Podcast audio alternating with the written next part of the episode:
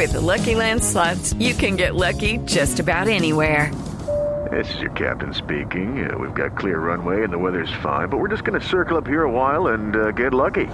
No, no, nothing like that. It's just these cash prizes add up quick. So I suggest you sit back, keep your tray table upright, and start getting lucky. Play for free at LuckyLandSlots.com. Are you feeling lucky? No purchase necessary. Void where prohibited by law. 18 plus terms and conditions apply. See website for details.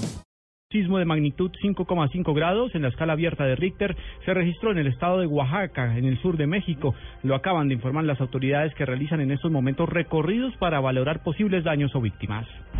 Colombianos, ecuatorianos y argentinos que se encontraban entre las 156 personas de 12 nacionalidades que fueron evacuadas en un ferry que se incendió al oeste de la isla de Mallorca ya se encuentran bien y bajo las condiciones de los connacionales se ha manifestado que todos se encuentran fuera de peligro.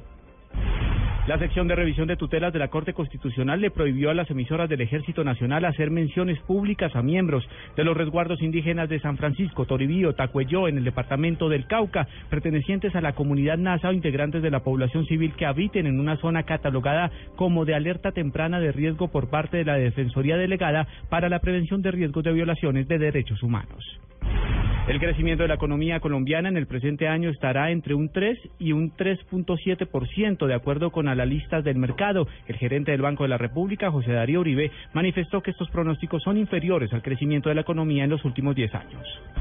Un viajero colombiano procedente de Frankfurt, en Alemania, fue capturado en el aeropuerto El Dorado por tener en su poder 1.462 teléfonos celulares con sus respectivos accesorios. La mercancía fue retenida por la DIAN por presunta falsedad previo concepto de la marca en Colombia que no fue revelada y cuyo origen se investiga a esta hora.